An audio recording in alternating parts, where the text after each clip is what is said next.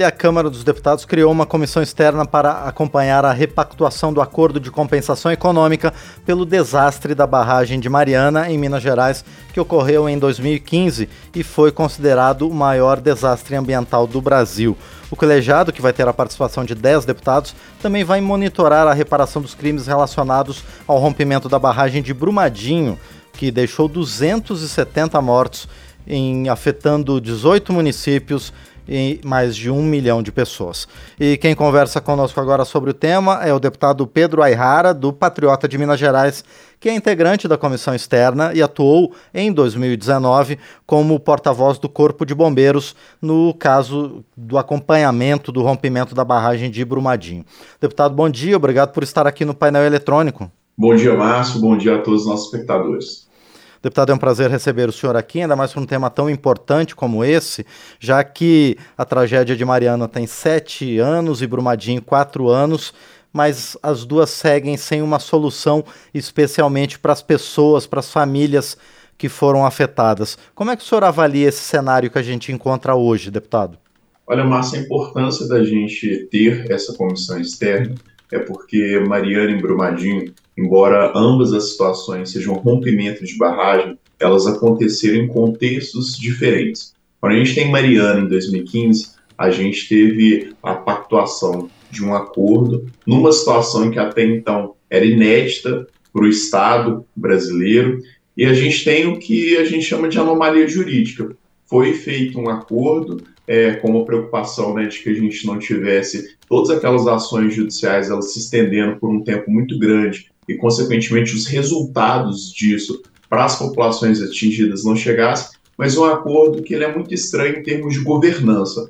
A Fundação Renove, que pesa a intenção com a qual ela foi instituída, seja muito boa, na prática, efetivamente, existe uma série de críticas muito contundentes em relação né, a como é feita a gestão dela. Quando a gente tem Brumadinho em 2019, infelizmente, né, um número muito maior de vítimas, a gente já tem as instituições envolvidas, o Ministério Público, o Estado de Minas Gerais, as outras partes, elas já com essa experiência em relação né, àquilo que não deu certo na reparação, na compensação de Mariana, e essas instituições um pouco mais amadurecidas, elas já conseguem propor algo bem mais é, estruturado e consistente em termos de acordo. Só que ainda assim, a gente tem uns, alguns problemas de execução e de implementação. Mariana, então, a gente já tem um pacto que não foi, tá bem longe, né, se é algo ideal. Brumadinho também não é ideal, mas já foi algo muito melhor em termos de configuração. E essa comissão externa, ela vai justamente fazer, primeiro garantir com que todas as partes afetadas elas sejam efetivamente consideradas e ouvidas nesse processo, e segundo, também vai fiscalizar para que aquilo que foi pactuado, aquilo que foi acordado, seja efetivamente implementado. Essa é a nossa preocupação, principalmente né, para pessoas como eu, que vivenciam Brumadinho e Mariana, tive a oportunidade de atuar nas duas operações, nos dois desastres, desses crimes, é garantir com que as pessoas também elas sejam punidas e que a população atingida ela possa né, ter a justa compensação, a justa reparação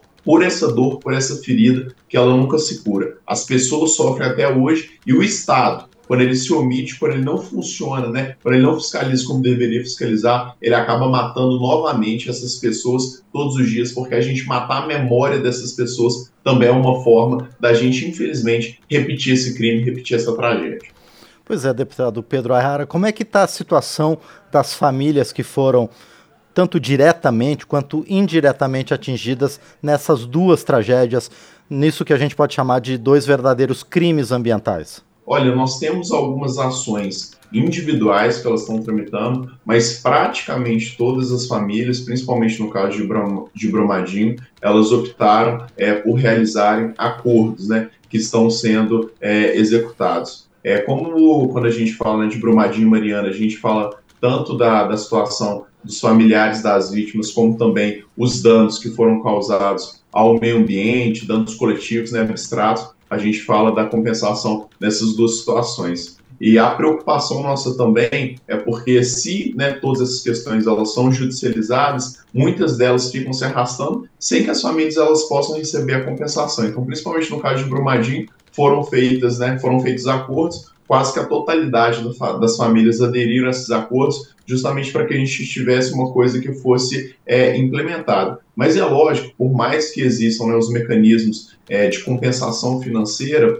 é, nada disso muda o fato né, dessas pessoas elas terem perdido aquilo que é mais precioso que é a vida dos familiares dela, das pessoas que elas amavam. A gente tem né, em Brumadinho, é importante a gente lembrar disso, né? Duas pessoas que estavam grávidas, né? Que estavam ali, né? Com toda uma vida pela frente. A gente tem famílias ali que estavam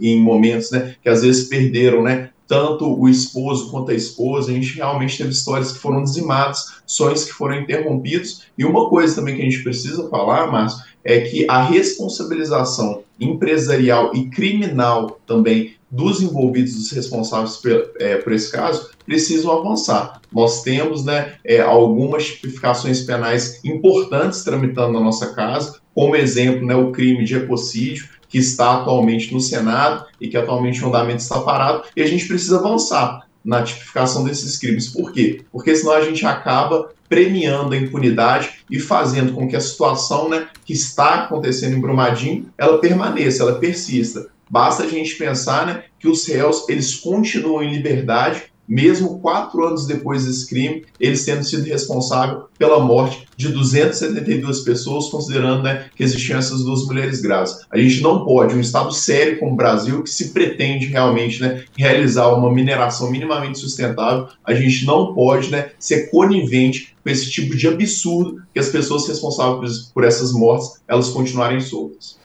Pois é, deputado, e ainda com relação às famílias, nesse período todo, como é que tem sido o auxílio que está sendo prestado às famílias para elas terem minimamente condição de se recuperar, de retomar atividades econômicas, de efetivamente sobreviver mesmo em meio a toda essa lembrança dessa tragédia? A gente tem, de forma geral, para o público leigo entender, a gente tem os auxílios que eles é, estão sendo pagos né, para as pessoas que foram afetadas indiretamente, então moradores de Brumadinho da região que tiveram né, ali a sua fonte de renda afetada. É, basta a gente pensar né, que o próprio rio foi afetado, às vezes a pessoa tinha uma atividade de pesca, a pessoa tinha uma atividade de comércio que foi afetado, então tem esse auxílio que ele é pago né, de forma mais generalizada para as pessoas que estão nos locais que foram afetados, indenizações também que foram pagas com pessoas que têm propriedades, que têm casas, sítios, na região também, e existe outro tipo de auxílio, e aí são uma quantidade maior de auxílios,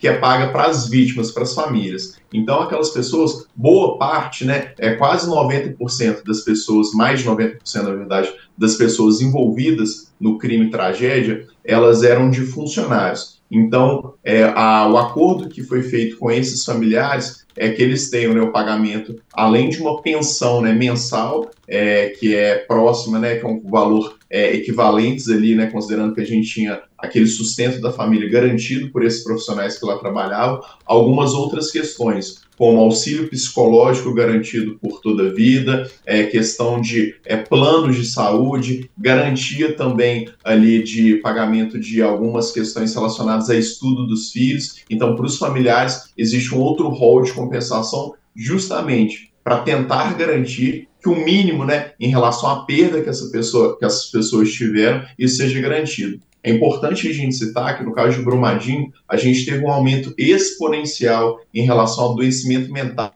em relação à taxa de suicídios, as vendas né, dos ansiolíticos nas farmácias de Brumadinho, elas aumentaram em mais de 400%, justamente porque existe né, uma epidemia de adoecimento mental na cidade. Então essa comissão, ela também, é, ela vai estar preocupada com todos esses indicadores para garantir que a população de Brumadinho ela consiga né, se recuperar disso, tendo suporte né, de todas as partes envolvidas, que seja capaz de fazer frente, infelizmente, a essa tristeza, a esse adoecimento que acabou se alastrando pela cidade. Brumadinho é uma terra de gente extremamente batalhadora, né? Eu tive o carinho, tenho o carinho de conhecer é, quase praticamente todos envolvidos nessa infeliz situação, mas com certeza por meio dessa comissão externa a gente vai conseguir né, fazer um trabalho sério de acompanhamento para garantir que o que, as, o que essas pessoas mais querem né, é seja efetivado, que é justiça, né, é memória dessas pessoas envolvidas, isso daí precisa ser considerado e é por isso que a gente está nessa comissão.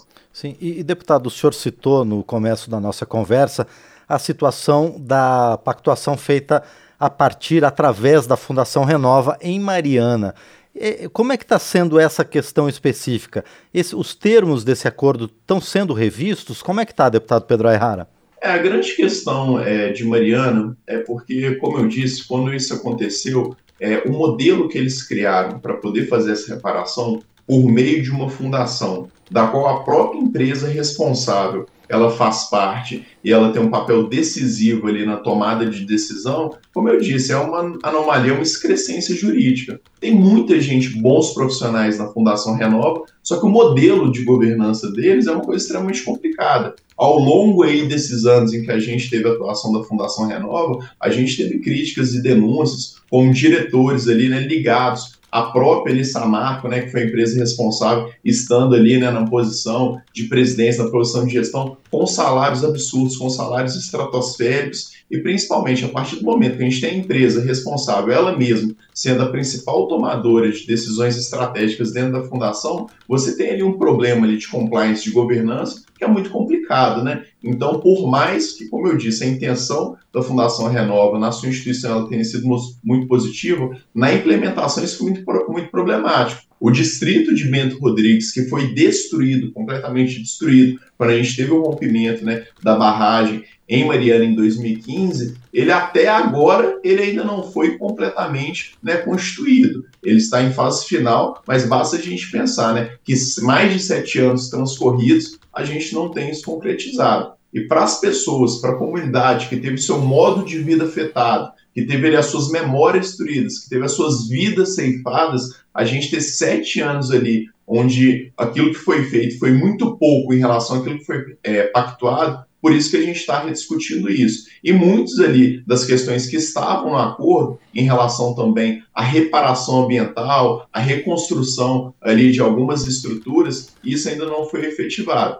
Então, o que se pretende aí com a repactuação de Mariana é garantir com que aquilo que foi acordado ele seja implementado e, eventualmente, o que não for cumprido, que a empresa, que a fundação, eles possam ser responsabilizados por isso. O que não dá é para a gente ficar inerte, vendo aí né, as nossas Minas Gerais elas sendo destruídas por atividades predatórias executadas sem responsabilidade. A gente sabe da importância da mineração para o nosso estado, só que essa mineração ela jamais pode abrir mão de padrões extremamente rígidos de qualidade de segurança, porque aqui a gente está falando da vida dos mineiros. Então, né, o meu mandato e o mandato de alguns meus colegas vão ser mandatos que eles vão ser né, ali incansáveis no sentido de proteger a vida dessas pessoas. E, deputado Pedro Ayrara, há críticas também a alguns pontos, algumas parcelas desse montante que foi definido para reparação que não estão sendo aplicados efetivamente no que deveria. Acontece isso, deputado?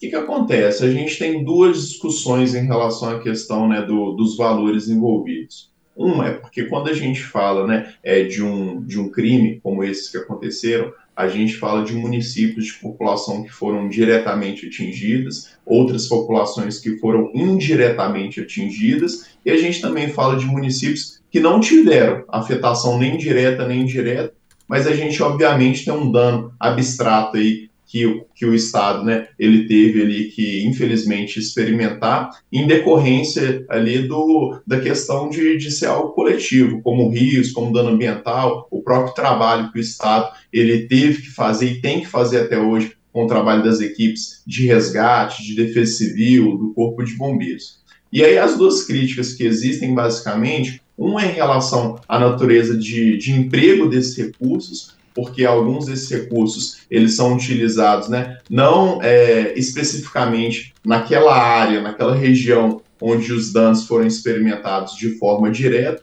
às vezes eles são empregados em outros municípios, em outras regiões, são aplicados em projetos estratégicos do Estado. E outra é a forma de emprego, que diz respeito, às vezes a gente tem um problema ambiental e às vezes a gente tem esse recurso aplicado em infraestrutura, é, num, num outro tipo de situação. É, é, muito importante também que a gente tenha a sensibilidade de dizer que quando a gente tem essas quantias bilionárias envolvidas, há de se ter, obviamente, um sopesamento, um equilíbrio da gente entender para onde que esse recurso ele pode ser mais valioso. Lógico, né, que a gente tem que ter uma preocupação gigantesca. Quem tem que ser beneficiado, em primeiro lugar, com certeza, são as populações atingidas, as pessoas, né, que efetivamente sofreram e sofrem até hoje com os impactos dessa tragédia, que, como eu disse, a tragédia, o crime, o desastre, ele continua, as pessoas continuam adoecendo, mas também a gente tem que pensar, se a gente vai reverter para algo que vai atender né, a coletividade dos municípios, né, o Estado em sua totalidade, não só a área atingida, quais são os mecanismos que eles são mais eficientes para que todo mundo seja beneficiado e não somente né, uma região específica, um grupo de municípios em específico. É nesse sentido, né, para a gente justamente né, verificar o teor dessas críticas, se isso faz sentido, que a gente está com essa comissão externa de fiscalização, para a gente garantir que esse recurso ele seja empregado aí para fins que são nobres, para que apesar né, de todo o sofrimento e a dor dessa tragédia que permaneça, a gente consiga pelo menos né, fazer com que boas políticas públicas fazer com que bons equipamentos públicos eles saiam desse acordo e eles minimizem, né, ainda que né, de uma forma muito pequena, os impactos né, dessa tragédia que vai marcar a história de Minas Gerais, infelizmente, para toda a eternidade. Pois é. Deputado Pedro Arrara, o senhor citou também na, em outra intervenção a responsabilização criminal sobre diretores das empresas mineradoras é, na, na, no acontecimento, nessa tragédia, nesse crime aí. Como é que está essa questão especificamente, deputado? Há esperanças de que as pessoas sejam efetivamente responsabilizadas? Olha, Márcio, há esperança, mas a gente tem que lutar por isso todos os dias. Por quê? Porque quando a gente fala da responsabilização penal desses diretores de empresas envolvidos, desses técnicos que assinaram os laudos, das empresas também de auditoria que deveriam ter tido um processo responsável de auditagem, e a gente sabe que isso não foi feito, sabe que foram coniventes, a gente sabe que houve emissão de laudos falsos, isso daí, essa, essa tipificação penal, nosso arcabouço jurídico aqui no Brasil, em relação a essas hipóteses, infelizmente, a gente tem leis que ainda são frágeis. E é nesse sentido que entra o trabalho dos legisladores, o nosso trabalho enquanto parlamentares, para que a gente possa também estabelecer um arcabouço que ele seja mais robusto. Infelizmente, pelo princípio da anterioridade penal, é, mesmo as leis que a gente conseguir modificar, elas não vão ser capazes né, de abarcar esses crimes que aconteceram antes né, da promulgação dessas leis. Mas aí a gente consegue fazer um trabalho muito importante na fiscalização da aplicação dessas leis, junto com o Ministério Público, junto com outros órgãos do Estado, para que esse processo ele não fique parado. Quando a gente fala de um processo desse tamanho, a gente tem interesses milionários em jogo. São pessoas poderosas e pessoas que contam com defesas, né, com escritórios de advocacias extremamente competentes e que vão fazer de tudo para que eles né, tenham interposição de recursos, que é, faça com que esse processo demore ainda mais, para que eles consigam, né, de alguma forma, encontrar guarida, proteção, né, no sentido de protelar o andamento desse processo. E aí é por isso que é fundamental essa comissão externa para a gente abrir os olhos e ouvidos da sociedade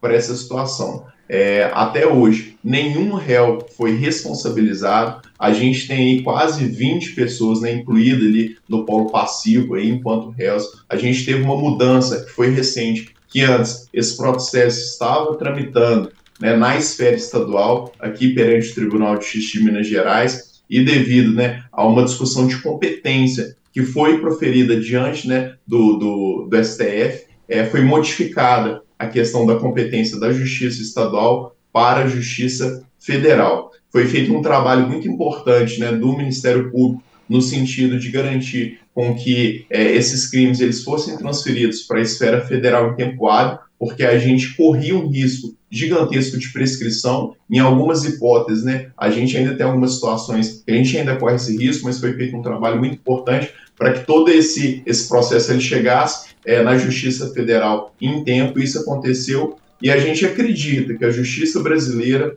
ela vai dar uma resposta que seja contundente em relação a essas pessoas que fizeram isso, porque nós não podemos ser coniventes. Se a gente né, não der uma resposta efetiva em relação a isso, as nossas mãos elas também estarão manchadas de sangue e manchadas né, de sangue aí, né, de quase 300 pessoas, né, quando a gente soma as vítimas, né, de Brumadinho, de Mariana, isso não pode acontecer. é uma pessoa que ela sai né, da sua casa e vai para o seu trabalho para ela poder voltar ali no final da tarde, no início da noite para sua família, a gente não pode achar normal que essa pessoa não volte porque ela se envolve, né, porque ela é afetada por um rompimento de barragem e não tem ninguém preso. Então a gente precisa dar nome aos bois, a gente precisa fazer com que essa situação seja corrigida e não se trata da gente fazer um sistema punitivista, não se trata de caçar as bruxas, mas se trata, como eu disse, da justa responsabilização pelas pessoas que foram negligentes, imperidas, imprudentes nesse processo. São pessoas que elas cometeram crimes, são pessoas que elas mataram quase 300 pessoas, interromperam mais de 300 sonhos, interromperam em histórias aí de famílias que até hoje sofrem com esse problema,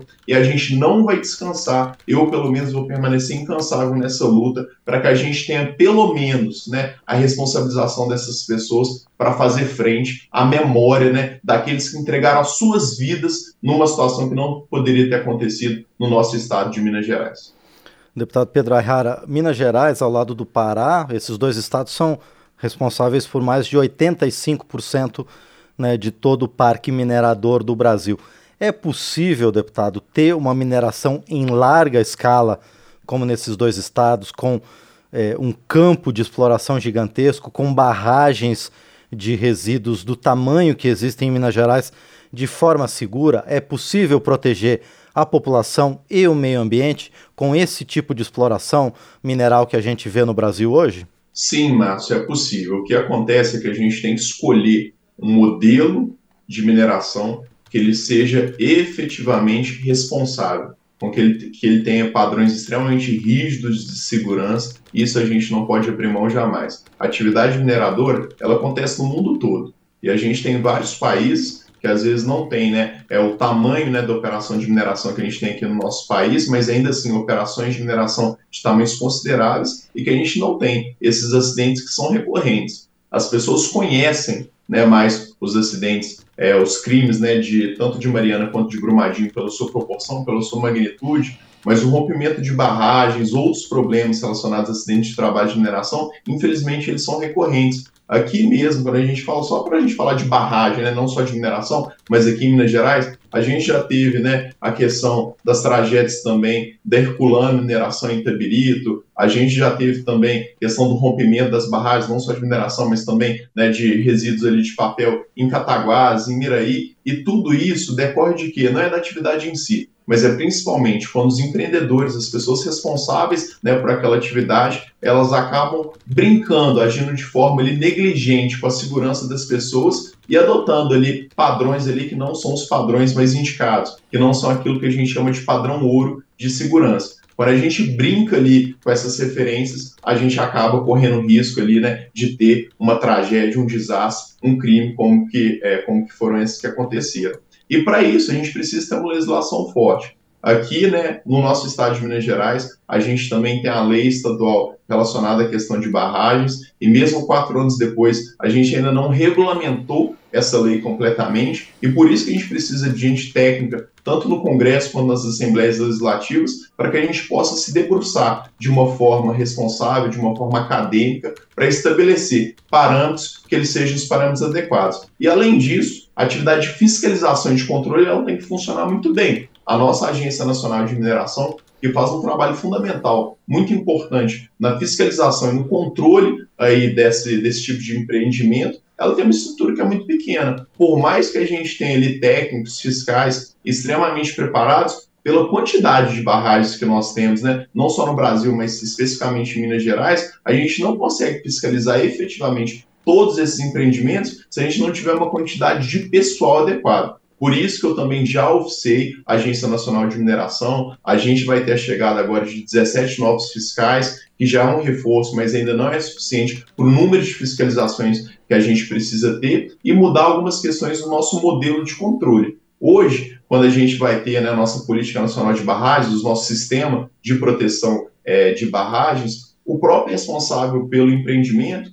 ele insere ali uma série de informações nesse sistema. E a gente parte da boa fé desse que esses dados eles estão sendo inseridos corretamente. A gente tem também, né, por força de lei, mecanismos de auditorias externas que elas precisam acontecer em relação às empresas, mas a gente sabe que no caso de Brumadinho, por exemplo, existia uma auditoria externa, que era a Tuvisud, uma empresa inclusive né, internacional, alemã, salvo engano, e que nessa relação ali né, de contratação, nessa relação ali né, de lobby empresarial, muitas vezes essa auditoria externa ela não funciona como deveria funcionar, e foi justamente o que acabou né, contribuindo para que o crime de Brumadinho acontecesse. Então a gente não pode delegar para a esfera privada uma responsabilidade que é uma responsabilidade do Estado, de fiscalização de controle. Não, a gente não pode terceirizar isso. Então, quando a gente faz essas mudanças também no formato que a gente tem de regulação ambiental, de regulação minerária, a gente faz com que esse controle seja efetivo e que a possibilidade né, de corrupção, a possibilidade de distorção nesses processos, né, isso daí a gente faz com que, diminui,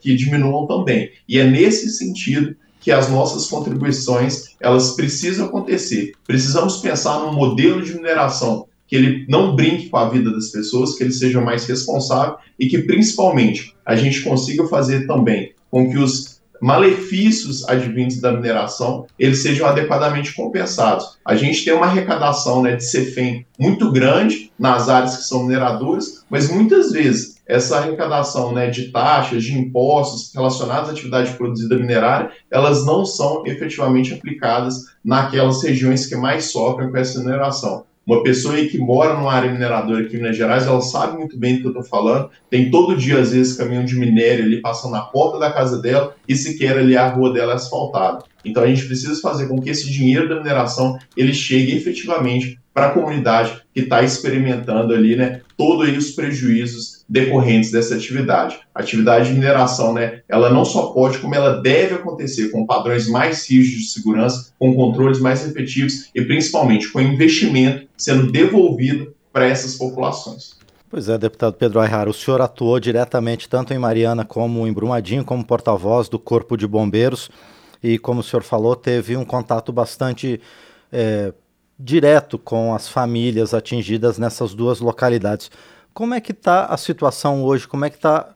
é, a, a situação pessoal dessas famílias hoje nessas duas cidades, deputado? Olha, das 272 vítimas é, de Brumadinho, existem três joias, né, que é como a gente carinhosamente se refere a essas vítimas que não foram encontradas, existem três joias em que a gente permanece nas buscas justamente para poder localizá-las. A Operação de Brumadinho é a operação de busca e salvamento mais longa da história mundial. Desde o dia né, é, 25 de janeiro de 2019, estamos ali né, com o Corpo de Bombeiros ali sem nenhum dia é, com operação parada. A gente passou por momentos durante a pandemia que a operação ela teve que dar uma reduzida considerável pelos protocolos de segurança, mas as atividades ali de planejamento ali, atividades ali, né, de continuidade das buscas, elas não foram interrompidas. E acho que tudo isso mostra o respeito que tem com essas famílias, porque repito, a ferida é uma ferida que ela permanece aberta. Você imagine, Márcio, né, é, tendo um familiar ali, né, desaparecido, tendo uma joia ainda não encontrada, no meio de toda aquela lama, todo dia dá com a expectativa, muitas vezes com a frustração ali, né, de não ter naquele dia o seu familiar, seu ente querido encontrado e tendo que lidar ali com aquilo dali no próximo dia, na semana seguinte, no mês seguinte. Você imagina, tendo um parente desaparecido numa situação tão trágica, tão criminosa quanto essa, você ter que passar ali por uma situação de um aniversário, de um Natal, de uma Páscoa, de um momento familiar. Então, né, eu costumo dizer que é uma espécie de morte a conta gotas porque todo dia você que tem um parente desaparecido ali sofre novamente com a possibilidade ali do seu parente ele ser encontrado naquele dia e da gente ficar naquela situação em que o ciclo de luto ele acaba não se fechando. E é justamente por esse respeito que todos nós, né, enquanto bombeiros, nós temos com, essa com essas vítimas, que a gente permanece né, de forma ininterrupta há mais de quatro anos nessa busca, né, é, revirando ali, né, vistoriando mais de 11 milhões de metros cúbicos de rejeito, numa área aproximada ali, né, de 4 milhões de metros quadrados. É um trabalho que ele é feito diariamente, um trabalho que é feito de forma muito cansativa, mas necessária para que a gente possa entregar né, um pouco de alento, um pouco de dignidade para essas pessoas. A gente não pode deixar que esse crime se repita e, principalmente, o que nós é, pudermos fazer no sentido ali, né, de entregar um pouco de dignidade para as famílias é algo fundamental. E no contato aí, né, diário, semanal que eu tenho com essas famílias, a dor é uma dor que não passa, né? Eu conheço aí, né, familiares ali, eles têm ali, às vezes, o cômodo ali, né, do seu filho ali, do seu companheiro ali, que está da mesma forma ali como estava há quatro anos atrás, quando essas pessoas elas saíram ali para trabalhar ou para se divertirem, no caso das vítimas que estavam na pousada, nova instância, que também foi afetada